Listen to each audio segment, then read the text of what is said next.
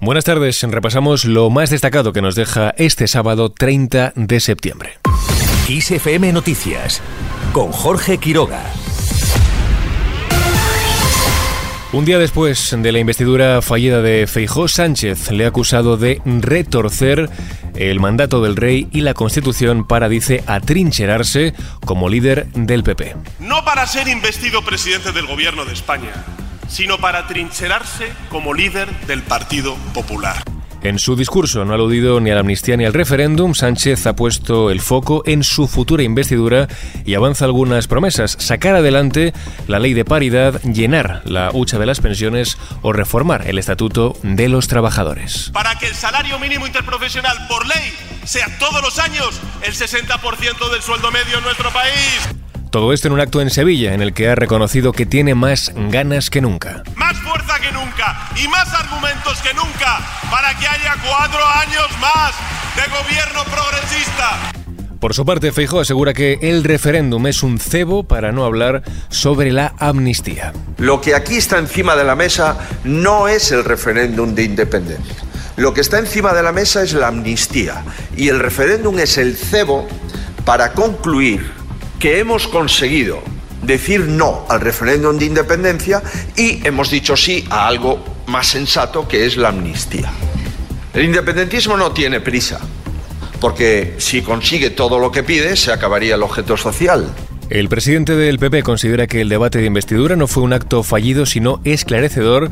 Se ha mostrado además muy orgulloso de no ser presidente por ahora porque, añade, no ha cedido a ningún chantaje. Además, desde el PP consideran que si Sánchez está fabricando una amnistía, debería rendir cuentas al comité ejecutivo del partido, al grupo parlamentario y también a sus electores.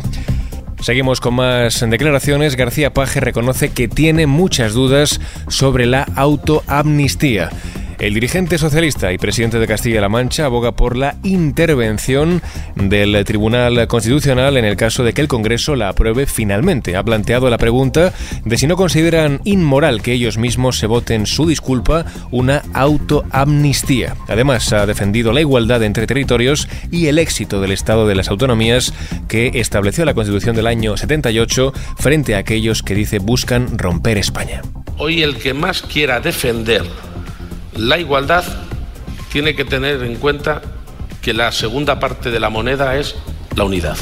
Desde las filas populares, Cuca Gamarra asegura que Pedro Sánchez no quiere liderar una mayoría progresista.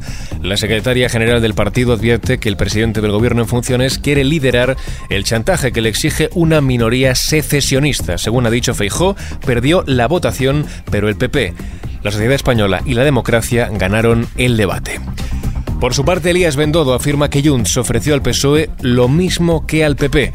El coordinador general de los populares reconoce que recibieron la misma propuesta que los socialistas, pero que ellos no aceptaron ni amnistía ni referéndum. Según ha dicho, Pedro Sánchez está dispuesto a vender la unidad de España, los principios democráticos y la Carta Magna a costa de quedarse, dice, sentado en el sillón de la Moncloa.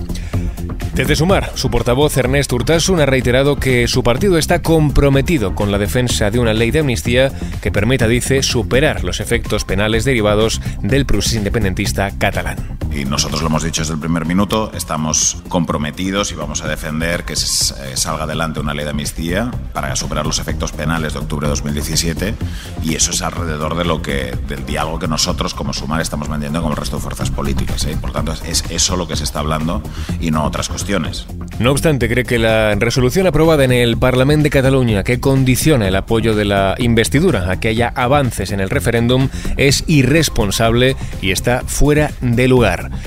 En línea con este asunto, Junqueras defiende la autodeterminación y la democracia, dice, porque son el único camino que se plantea Esquerra. Según ha dicho el presidente de la formación catalana, ellos ni quieren ni pueden negar el derecho a la autodeterminación porque les es inalienable, porque también, insiste, les pertenece.